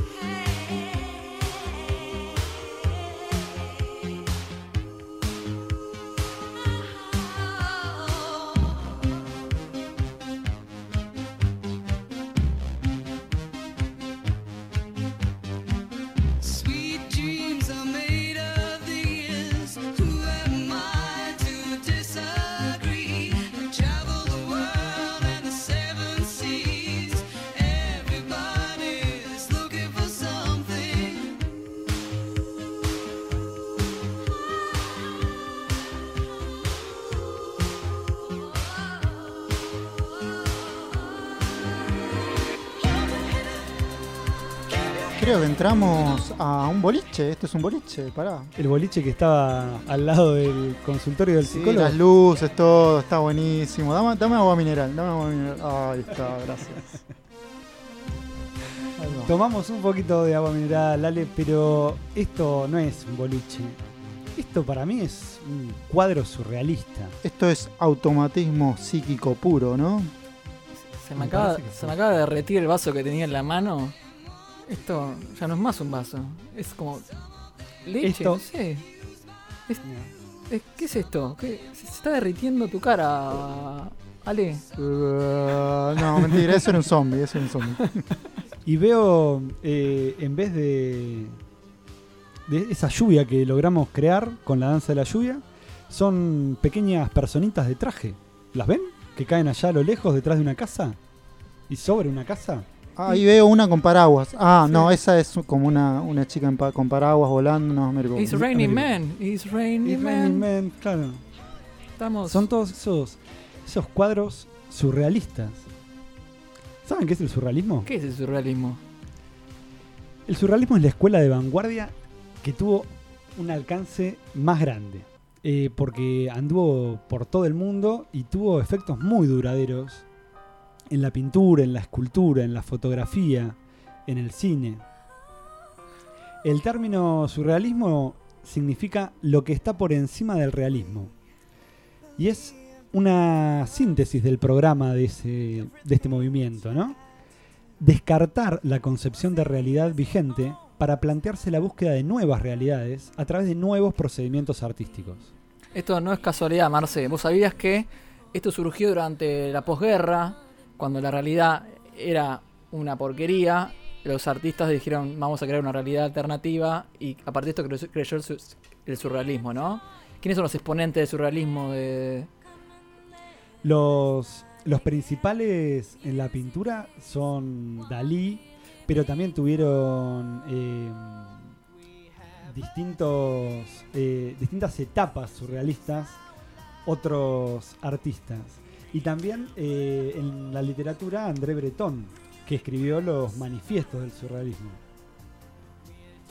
Claro, porque fue en todos los campos, ¿no? No fue solamente el arte, Claro. digamos, pintura, sino que también fue la literatura, la En escritura. el cine, Bruñuel, que hizo... eh, Buñuel, Buñuel. Buñuel. Buñuel. Como buñuelo, pero sin la O. Ya Ah, me da yo hambre. siempre-. Y yo me la pasaba diciéndole Bruñuel. Uy, no, no lo puedo creer. Yo le decía buñuelo. Yo le decía buñuelo, pero... me- me Debo da- haber quedado como un tonto. Pero porque, bueno... eh, Pero ¿sabes por qué? Porque no vi la película. No vi El perro andaluz. ¿No viste el perro No, andaluz? no Ni vi siquiera una esa- escena, ni la escena... Creo la, la foto en la que se corta el ojo, ¿no? Sí, sí, es- sí, sí, es una escena muy importante esa, sí. En realidad todas las escenas son como importantes, pero tampoco son importantes. Es como raro, porque lo puedes ver en cualquier momento y es como que... vos El- interpretás. Podés, arrancar la película adelantada que no pasa nada. Claro, que no pasa nada, ¿viste? No te perdés de nada. Es como que... Pero hay que verla, hay que verla porque está muy, muy, muy interesante. Los surrealistas, en el campo de, de la literatura, lo que hicieron fue proponer distintas técnicas para aplicar lo que veíamos recién que tenía que ver con el subconsciente, con el inconsciente, al arte. De forma tal que el arte fuera verdaderamente libre, porque es una expresión de ese inconsciente, quitando todas esas, esas autocensuras que uno se hace, esas restricciones Acá- impuestas por la sociedad. Acá lo he escuchado yo era que es como que te quitas la camisa de fuerza de la lógica, ¿no? Con el surrealismo. Es quitarse esa camisa de fuerza de la lógica y empezar a crear con lo que se te viene en la cabeza sin pensar si tiene coherencia o no tiene coherencia. Eso es un poco el surrealismo. Eh, y, y para eso tienen distintos ejercicios. Uno de esos es el de escritura automática. Mirá cómo André Breton, en el manifiesto del surrealismo de 1924, lo explicaba. Dice, pidan que les traigan con qué escribir, tras haberse instalado en un lugar que sea lo más favorable posible para la concentración del espíritu sobre sí mismo. Entren en el estado más pasivo o receptivo que puedan. Prescindan de su genio, de su talento y del genio y el talento de los demás. Digan hasta empaparse que la literatura es uno de los más tristes caminos que llevan a todas partes. Escriban rápido, sin tema preconcebido. Escriban lo suficientemente rápido para no tener que frenarse y no tener la tentación de leer lo escrito. La primera frase se les ocurrirá por sí misma, ya que en cada segundo que pasa hay una frase que desea salir. Sigan todo el tiempo que quieran. Esa es la receta para escribir de manera automática y liberar la mente en el papel. Lo mismo para el dibujo, ¿eh? Eh, Viste que es- esos famosos dibujos que hacemos cuando estamos ahí sin pensar en nada. Eso es surrealismo también. Usted también es surrealismo, señor. Sépalo. Cuando dibujan el cuadernito todos esos dibujos raros que le quedan después 800 ho- cua- hojas dibujadas con cosas raras, eso es surrealismo. Es lo primero que sale automáticamente del cerebro. Somos surrealistas. ¿Se sienten orgullosos de eso? Por supuesto. Y me encanta también ser surrealista en conjunto. Una manera de ser surrealista en conjunto con la literatura es escribir eh, por medio de la técnica del cadáver exquisito. Yo les propongo que hagamos uno mismo, una hora mismo. Y, mm, y bueno, y la gente en- que nos escucha en, el, en este sueño también lo puede hacer, puede, puede escribir y mandárnoslo y entre todos armar un cadáver exquisito gigante. La receta es eh, formar un, un grupo, sentarlo alrededor de una mesa. Hagámoslo, ¿eh? El primero... A ver, escribe- ahora estoy escribiendo. ahora, sí, a ver, escribe una frase en un papel Bien. y cuando terminás sale, lo doblas, Toma, Ani. claro, Toma. dejando que se vea Toma. eh, solo la última palabra. Perfecto. A partir de esa última palabra, si se quiere o no, el segundo participante escribe otra frase. Y así sucesivamente. ¿No puedo leer lo que escribió él? No se lee lo que escribió el otro, eventualmente algunos dejan... Listo, yo lo escribí. Te lo dejo, Mariana. Dale, tomá. pasáselo a Mariana. Y al juego así se repite varias veces. Y, y a ver, ahí pasa, Pasa. a dale. Kevin. Kevin. Kevin, dale. Ahí. Sí, perfecto. Meli, Y ¿escribís cuando, algo? Dale. Cuando termina, eh, se lee el resultado. El juego se llama Cadáver Exquisito porque cuando los surrealistas lo hicieron por primera vez, la frase que resultó fue: El cadáver exquisito bebiré- beberá el vino nuevo. Che, pero no garabatees tanto, sí. che. Lean, lean, basta. Rompiste la hoja. Tan, tan profundo, Bueno, escribí, vamos, a ver, vamos a ver si se entiende. A ver, A ver, el- me- ¿lo leo? ¿Lo Sí, leo? sí, Acá lo vos, tengo, Dani. ¿eh? Bueno, esto es lo que salió, muchachos. A ver qué tan locos estamos. En las afueras de la ciudad, y mi casa ya no es mi casa. Podemos caminar, sastre el viento descalza. No sé qué dice acá, pero es también automático. Mi imagen no está a la venta, pero sí podés alquilarla. Yo no fui, dijo el plutócrata, que camina hacia el oeste. Había dos caballos atados hundiéndose en el mar. Me encantó. Me encantó, surrealista, 100%. 100% surrealismo Podría ser una canción. ¿Te animás a hacerla después en el tiempo libre? Dale, Te la- dale dos minutos nada más. y- Te la, te la regalamos, te la cedemos Te completamente. cedemos esta inspiración así surrealista y automática para vos. Tomá, Meli, te lo regalamos. La Un presente ya. para vos. ¿Vos, Meli, componés? Sí, yo compongo. Y bueno, em, ¿vos decís qué receta uso? Sí. Estaría bueno saber la, la receta. Em, yo creo que es todo como al mismo tiempo, ¿no? Como que vas viviendo, vas soñando, vas deseando cosas, vas jugando con los instrumentos. A veces hay palabras que vienen como mi cabeza o que me resuenan en algo y las, las anoto en algún lugar. Pero es como que terminan de decantar cuando algo, algún sentimiento genuino, puede ser bello o puede ser asqueroso, termina de, de caer o, de decir algo. Y ahí todo eso que venía siendo, digamos, esos sonidos y esas palabras empiezan a tomar un orden, un sentido, que después ya no tiene que ver con lo que quizás yo sentía o yo deseaba, sino como que ya empieza a tener su, su propio orden y empieza a tener ya su universo y que tiene sus propias reglas. digamos. Como que avanza solo, como que ya tiene su propio vuelo, digamos. Claro, como ya tiene, tiene digamos, su, su, su propio... Sí, Sí, como cuando alguien escribe y no sé, por ejemplo, escribís un personaje y como que el personaje empieza a avanzar solo en un momento, como que ya avanza por su cuenta. pero a veces está bueno restringir un poco, como, bueno, voy a probar usando estos acordes, o voy a buscar esta sonoridad, o como algo que, que de alguna manera demarque ese universo y que tenga que ver, ¿no? Como que Claro. sea un diálogo entre, entre esas cosas. ¿Soñaste el sonido alguna vez? Sí, y fue precioso. Porque sí, estaba soñando, estaba soñando un tema y me desperté y lo seguí cantando. Y dije, ay, tengo que grabar esto. Como no me había pasado eso eh, de un tema instrumental que, que hicimos, que bueno, lo estamos haciendo. Eh, y sí, estuvo buenísimo. No, no- no me había pasado eso. Otras cosas me habían pasado, pero bueno, no así, como que esté. Ah, sí, esta es la línea de guitarra que. Qué bueno. Sí, Como es Juana de, divertido. Arca, Juana de Arco que le llegó, viste, en un sueño, que le habló, a ella le llegó la música. Genial, Meli, genial. Qué comparación extraña, pero bueno. Me llegó también a mí, me llegó el mensaje ese de Juana de Arco, dije, a Juana de Arco le habló... surrealismo, le esto es surrealismo puro. Generalmente, es algo como que está en el aire. O Está sea, en el aire, sí. hay algo que está en el aire y es como que, bueno, baja de alguna manera. Claro. Eh, o- eso- esto es así, una consecuencia eh, de este movimiento surrealista es la democratización del acto creativo. Por ejemplo, uno de los lemas era que la poesía puede ser hecha por todos. Y, ese es en parte el, objetivo del surrealismo, a través del juego, desarmar esos discursos poéticos clásicos basados en, en cánones y en, y en estructuras muy rígidas y poder permitir la libertad de expresar lo que uno lo que uno siente y también expresarlo de manera colectiva, ¿no? Y mezclando esas frases, armar esos cadáveres exquisitos. ¿Han tenido sueños surrealistas alguno? Yo creo que sí, uno clásico era, era el, de, el de volar, por supuesto. El de volar, un sueño muy común es el de que se te caigan los dientes, es un sueño bastante, bastante común. No, la verdad es que no sé cuál es la razón, algunos dicen que es porque como es algo que vivimos todos físicamente y las cosas que vivimos físicamente y se nos quedan mucho impregnadas en la mente, las volvemos como a, a revivir y entonces lo de los dientes eh, siempre lo terminamos soñando.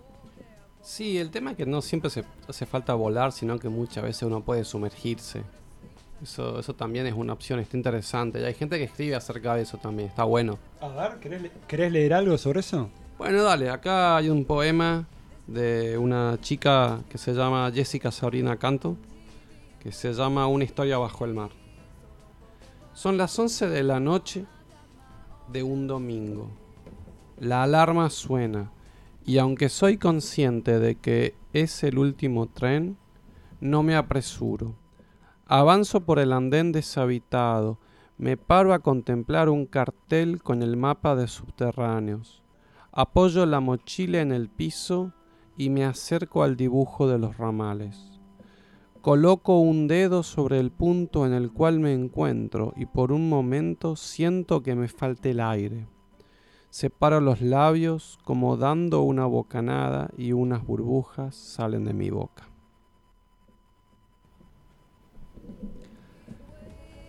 Son hermosos los poemas y las historias que se pueden generar a partir de imágenes así de, de raras, ¿no? Estar... Yo creo que son disparadores para cualquier cosa. Tal Ah, para una canción también por ahí, para escribir un libro, un cuento.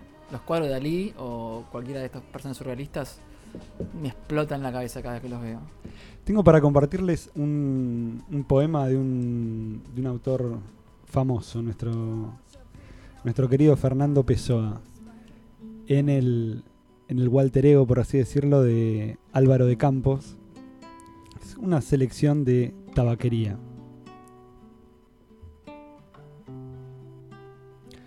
No soy nada. Nunca seré nada.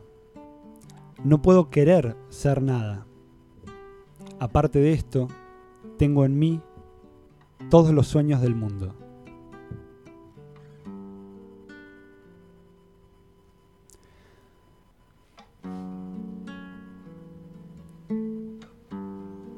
El mundo es para los que nacieron para conquistarlo, no para los que sueñan que pueden conquistarlo, aunque tengan razón.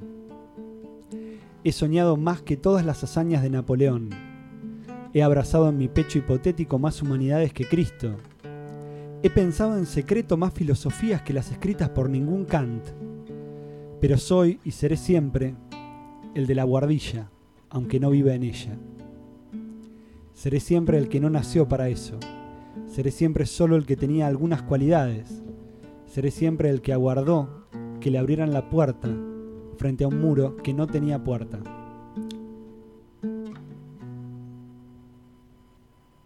¿Le gustó? Me encantó, impresionante.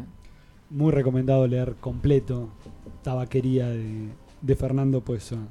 De Fernando Peso, háganse un- ese, e- e- ese favor, dense ese gusto.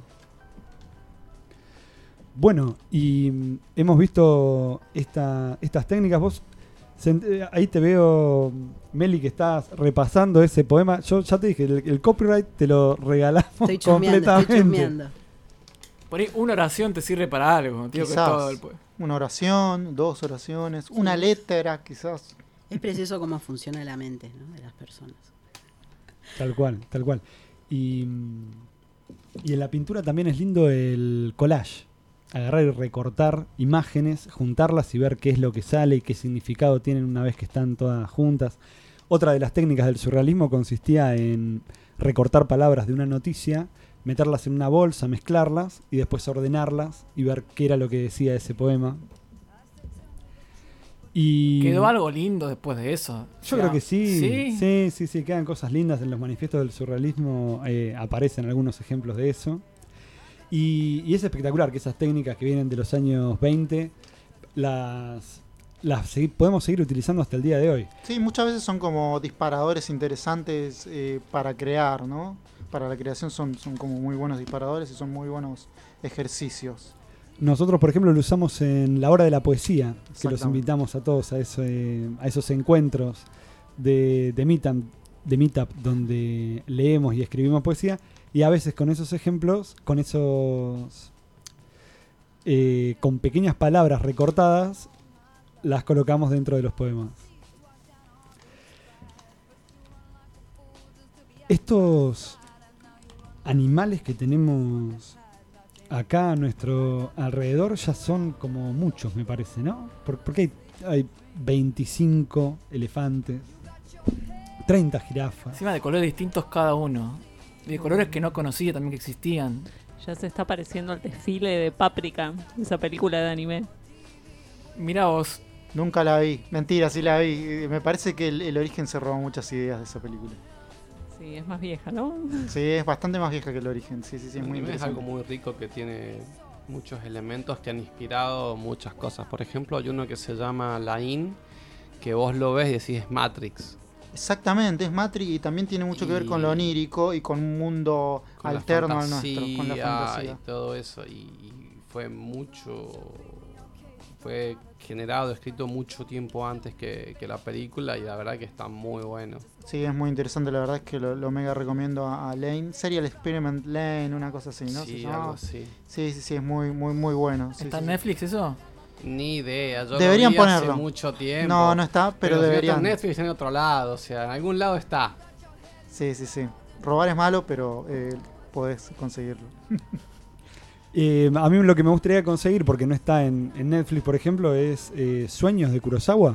Sueños de Kurosawa, sí, es una película muy interesante. eh, son como varias historias eh, intercaladas, son varias historias diferentes que tienen que ver con los sueños que, que tuvo Kurosawa, ¿no? Eh, por ejemplo, hay momentos en que hay un sueño que él está en, después de la explosión de una bomba nuclear. eh, hay otro sueño que parece que se, Kurosawa mismo se encuentra con los fantasmas de soldados muertos y tiene mucho que ver con los miedos, con las ansiedades y con los sueños que tuvo Kurosawa en su momento. Eh, cuentan, bueno, él como japonés eh, tiene un tema con lo nuclear, con un miedo grande y ha- hay uno de los sueños donde el personaje llega después de la explosión de una bomba nuclear y se empieza a escapar de esta nube tóxica que le viene de lo nuclear y en otro sueño eh, tiene Pero me lo estás spo- spoileando todo, ¿o se puede? eh, no, porque son tan cortitos que la verdad es que lo que te cuento no es un spoiler porque lo es en 5 minutos. Creo que cada, ca- cada parte durará entre 10 y 15 minutos, pero sí, te lo estoy spoileando un poquito. Tengo Sí, ganas. y tengo son, ganas. son episodios. Son episodios. Igual, aunque te lo contara, Lo tenés que merece vivir. la pena verlo. Es como. Sí, sí, sí. Porque Eh, pasan otras cosas. Pasan muchísimas cosas, esto es como un resumen que no tiene nada que ver, o sea... y son muy simbólicos también. Son entonces extremadamente tienen mucha simbólicos. esa carga y, y por más que te cuente la historia, capaz que no. Yo te lo puedo contar entero y cuando lo ves te caes de culo, básicamente. Así que... eh, La tengo que ver, la tengo que ver. No lo mires parado entonces, sentado, no lo por favor. Exactamente. Eh, Kevin, vos también sos eh, escritor, escribís poesía. ¿Querés compartir con nosotros alguno de esos poemas? Que tal vez no es sobre sueños específicamente, pero... Casualmente tengo uno que eh, cierra un poco este tema del, del surrealismo, porque estaba pensando, bueno, se los voy a compartir y, y les comento luego Bueno, en qué estaba pensando. El poema se llama Ciudad. Caminos infinitos de asfalto y concreto, rodeados por la incertidumbre y el crecimiento acelerado. Es mi ciudad prefabricada. No se inmuta por hombres, pero los hombres se vuelven mutantes.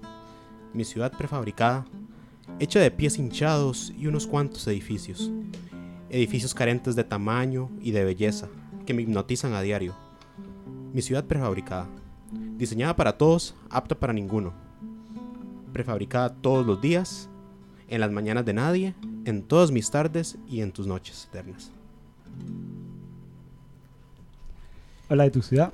Sí, bueno, es un poco de, de la ciudad en general. que es como, como un sueño, como te mencionaba yo, que, que bueno, aquí que son edificios sin tamaño, que carecen de tamaño y de belleza, pero que me notician a, a diario, digamos.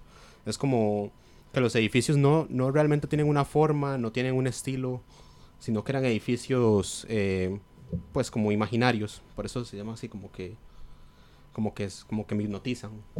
Y bueno, tiene que ver con todas las ciudades. Yo no creo, porque yo cuando lo escribí pensé al principio que iba a ser como de mi ciudad, pero eh, al final me di cuenta que muchas ciudades co- compartían estas Pasa características. claro. Entonces, eh, bueno, así salió. Es muy lindo.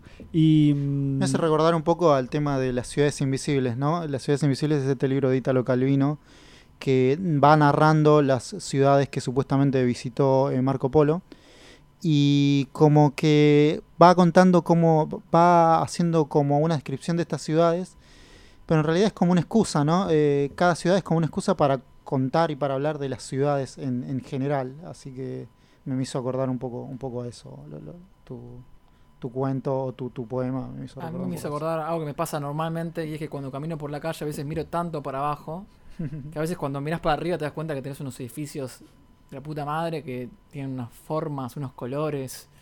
Me pasa mucho cuando yo trabajo en microcentro, entonces cuando miro el, el centro uno está siempre mirando hacia adelante para no chocarse con nadie, pero arriba hay un montón de cosas. Hay que levantar la cabeza nomás y te das cuenta. Sí, totalmente. Y también el tema de las ciudades en sí, cómo vive, por qué uno vive en la ciudad que vive, cuándo vive en esa ciudad, cuándo desea moverse a otra ciudad.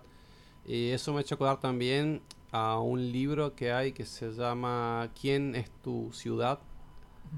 Y justamente habla de, de qué parámetros uno puede tomar para elegir el lugar para vivir que le gustaría.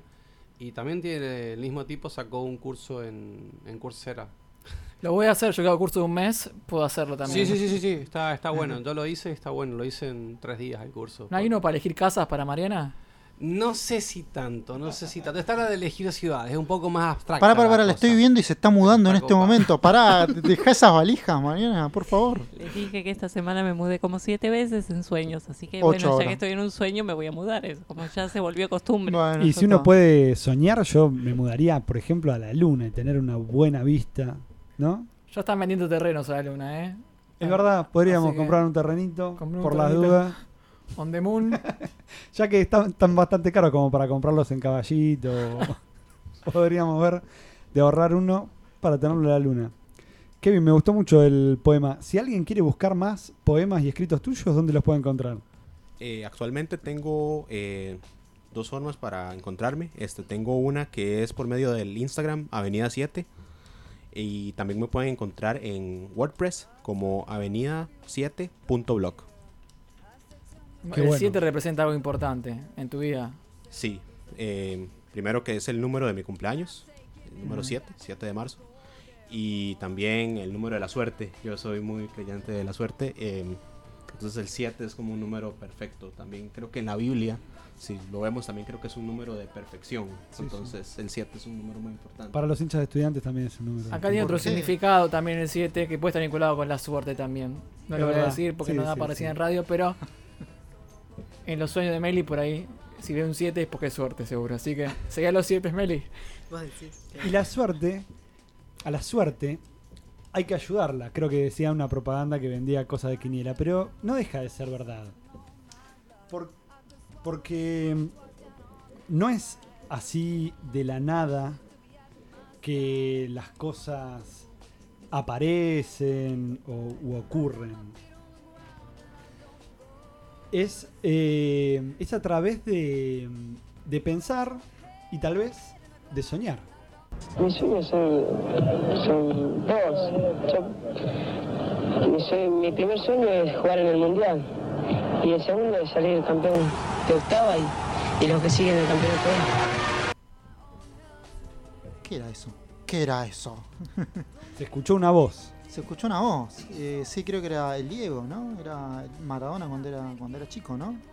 El- Cuando ya desde muy chiquito soñaba y se planteaba que él quería jugar a la pelota, ya proyectaba algo. ser, ser campeón, ser campeón del mundo. ¿Y cómo hace uno cuando tiene todos esos sueños para poder llevarlos a la realidad? ¿Cómo hacemos? ¿Cómo se hace? Eh, es un sueño, un obje- puede ser un objetivo, ¿no? Que nos planteamos en la vida un sueño. Es ir de un punto A, donde yo me encuentro ahora, para llegar a ese punto B, que es el objetivo que tengo. Yo estudio coaching y coaching es un poco una disciplina que se encarga de buscar esos, de los pasos para seguir, para llegar a ese objetivo. Se trata mucho de, no tanto del externo, sino de, de lo interno, ¿no? De uno de una manera ahora y para llegar a ese punto tenés que ser de otra manera. Es encontrar, encontrar los pasos para ser la persona que después llega a su objetivo. ¿Cómo se, cómo se hace eso? ¿Cómo, ¿Cómo se logra eso? Y bueno, el primero reconociendo qué me falta para llegar a esto, qué cosas ten- de mi personalidad me faltan para llegar a esto. ¿Qué persona quiero ser y qué es lo que me está faltando para, llegar, allí? Exactamente. Si querés jugar un mundial, Marce, como el Diego, ¿qué Sí, te falta? un- uno de ping-pong, por ejemplo, y me faltaría practicar. Practicar sería uno, por ahí te pones nervioso, por ahí encontrar la forma de estar más tranquilo para llegar al mundial y jugar tranquilo. ¿Vos tenés algún objetivo, Walter? La verdad que en este momento no, pero bueno, eh, debería pensarlo mucho. No, no, en este momento no. Un objetivo a largo plazo, a corto plazo, a mediano plazo. No importa, lo- el, el objetivo que tengas a corto o a largo plazo Eh, es llegar a fin de mes, quizás. llegar a fin de mes puede ser un objetivo. ¿Qué te falta para llegar a fin de mes? ¿Qué podemos hacer para, para conseguir eso, llegar a fin de mes? Para llegar a fin de mes, sacarme la lotería. eh, Eh, eso lo descartamos, porque la lotería no es algo... Tenemos que pensar en lo no posible. puedo recurrir al azar, no puedo. Ir a un programa de preguntas y respuestas. Me gusta la idea, me gusta esa idea. ¿Quién quiere ser millonario? Eh, algo así, algo así. Exacto, Sí, gusta. sí, sí, sí, Tenés sí, que sí. prepararte para eso, Hay ¿no? que prepararse, Hay que leer hay que libros, mucho, sí, hay que estudiar mucho. Hay que escuchar muchos podcasts, por ejemplo. Hay que escuchar muchos Yo podcasts. recuerdo un pibe que identificaba países por la forma. Le mandaban la forma del país Sí. y el tipo decía, ah, ese es tal país, es tal otro país y la capital es tal. Bueno, ese pibe por ahí hizo, hizo, Se hizo preparó. se preparó y supo que tenía que llegar de no saber nada de países por la forma a saber un montón sobre países por la forma y es un proceso. La primera parte de ese proceso es hablar mucho y escuchar mucho con el coach, por así decirlo. Claro, la- es- el coach a través de las preguntas lo que logra es un poco primero es eh, reflejar lo que a vos te está pasando en el momento.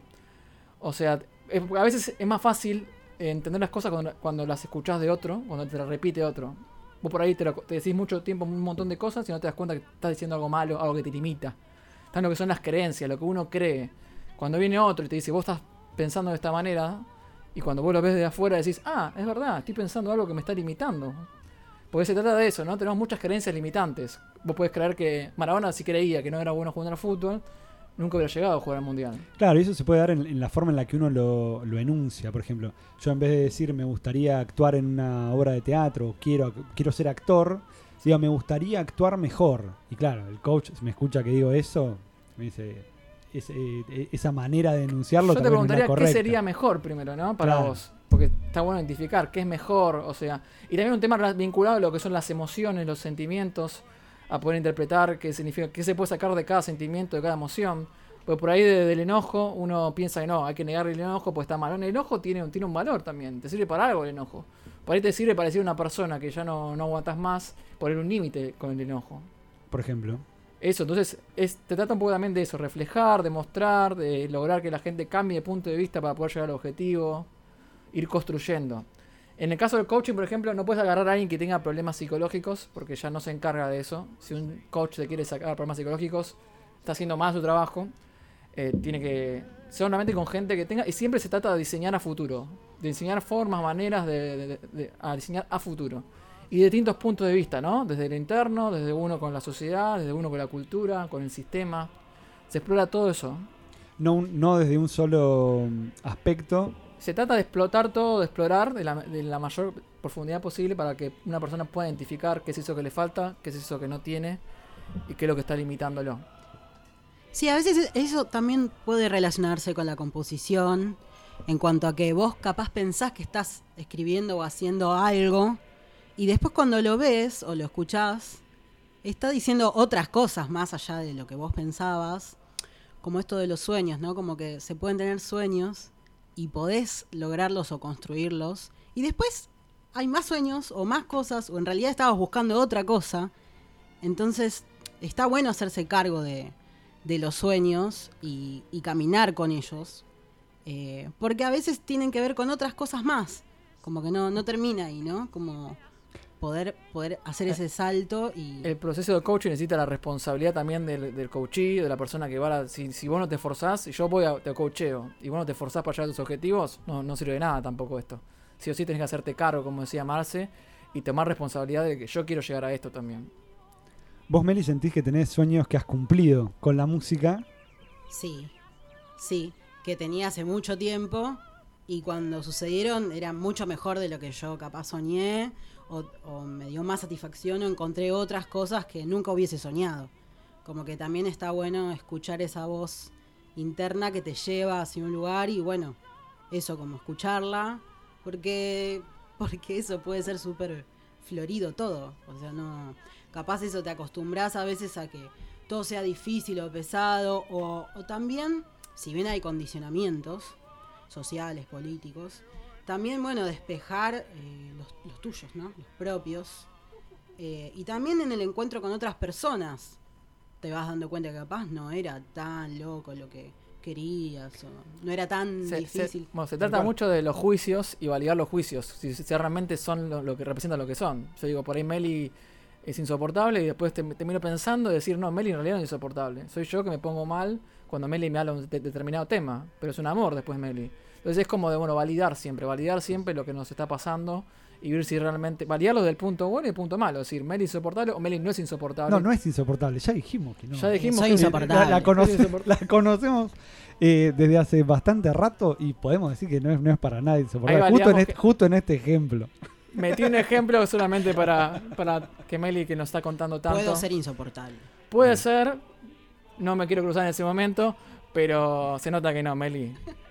Meli, ¿y vos podrías contarnos, tenés eh, sueños actualmente? ¿Querés que la escuché en vivo ahora? Sí, un cachito podría ser. No, pero, pero que nos cuentes si realmente tenés sueños eh, con, con Mordiente, por ejemplo. Sí, claro.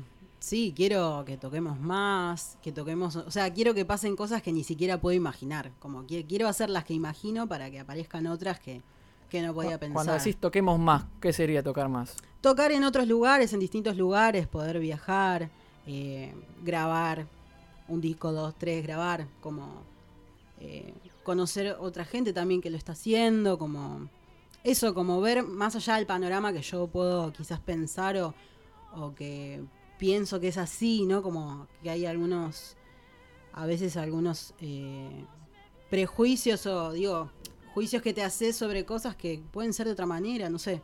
Claro, y poder... eh, es útil poder soñar al principio así con total libertad y decir, a mí me gustaría, eh, como si te dijera, eh, tocar frente a 150.000 personas en, en la playa de Río de Janeiro o en, o en un lugar abierto. Sí, eso me encantaría, me encantaría. Que fuese de noche y que vaya toda la gente que quiera ir. Eh, y que se diviertan y que compartamos y que bailemos y que y me encantaría un escenario circular porque lo que, hay algo que no me gusta Imaginémoslo que, entonces, un que escenario, un escenario circular. ¿Qué te falta para eso, Meli? ¿Qué pensás que te falta para eso? mm, no sé varias cosas Busquemos. Busquemos, busquemos. eh, a través de, de- en parte de, del tiempo, de los sueños y de hacer esa introspección es que uno se, se puede ir dando cuenta de esas, de esas cosas que a uno le faltan y después es importante, o el, o el coaching ayuda a planificar y A encontrar los pasos, a después identificar cómo... dividir en pasitos. Una pregunta que se hace mucho es, ¿cómo te vas a dar cuenta que llegaste a eso que estás buscando? Eso, eso te obliga a vos a decir, bueno, el punto donde quiero ir es este, de esta manera, de esta forma, y cuándo vas a arrancar a hacerlo, cuándo te vas a comprometer a hacerlo. Entonces, eso te impulsa el coaching, ¿no? A diseñar futuro, hacerlo de una forma alcanzable, no pensar cosas así muy voladas que por ahí no llegas nunca. Es como para que vos estés 100% segura, lo mayor, mayor porcentaje de seguridad posible para poder llegar a tu objetivo. Se construye a través de esto, de las preguntas, de ir explorando lo que te pasa, de entender, reflejar lo que a vos te pasa. Quizás de romper la procrastinación un poco. Ah. También, también, que es la procrastinación. Yo, yo, yo voy, yo voy a... Procrastinar. Sí, procrastinar es es un- dejar, dejar las cosas para es mañana. un tiempo que te está sacando a vos, en definitiva. Tirar las Obvio, cosas obvio, no sé, sí, para sí, sí, adelante obvio, es como algo que te negás vos. ¿Te, te está pasando eso, Ale? Eh, puede ser un buen. Para llegar a fin de mes, primero hay que dejar de procrastinar. Quizás en mi caso sea eso. A ver, Bueno, me voy, me voy a es para- es pensarlo. Después Ahora lo que me gustaría es si pudiéramos cerrar los ojos, tal vez, unos minutitos, e imaginar ese sueño de Meli en el que Meli está con mordiente en un escenario circular. En el- en- ¿Dónde estamos? ¿En algo verde o en la playa de, de- de Copacabana? Eh, sí, una playa que tiene bosque también. Una playa con bosque, como si fuera un, un un cariló eh, con la marea eh, baja. Pero sí, que y, en- hay- y también hay una luna y un sol. Una luna y un sol al mismo tiempo. Surrealista. Surrealista. Y la gente agarra, se prenden las luces, la gente aplaude.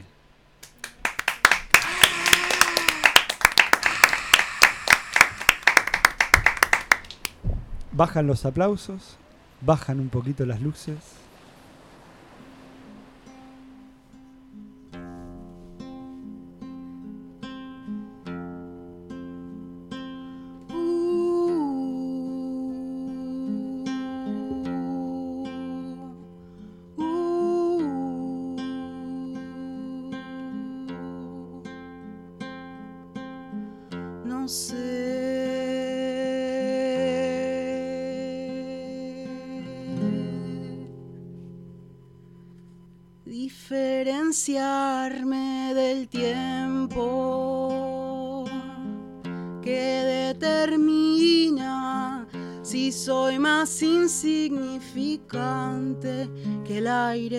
Esta mesa. Para mí yo soy con el aire y con el viento.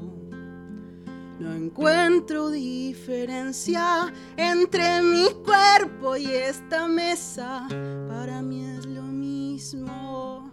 Para mí es lo mismo. Para mí yo soy con el aire y con el viento. Oh, oh, Es una mentira. Es una ficción. Eso de que estamos vivas, eso de que vivo yo, para mí es un sueño que me contaron antes de nacer. Ah, Para mí es un sueño que me contaron antes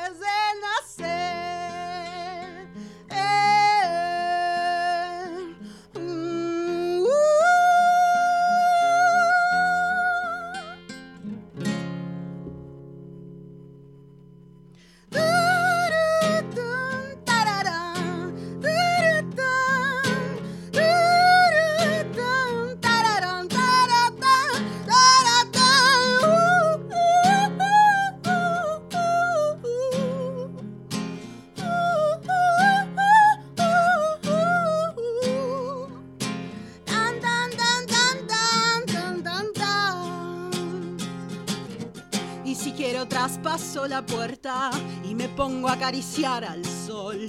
El espíritu toma mi cuerpo, todo el mundo puede ser actor. Si quiero traspaso esa puerta, me pongo a acariciar mi sol. Si quiero me transformo en nada si yo quiero me transformo en vos.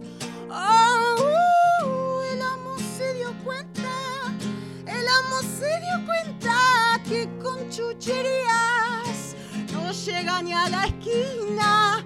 Él ya se dio cuenta que yo soy más fuerte, que tengo los dientes más grandes desde antes de nacer. Si es una mentira o es una ficción, eso de que vivimos, para mí soy sueño, para mí son sueño, somos sueño que nos contamos. Y está despertándose.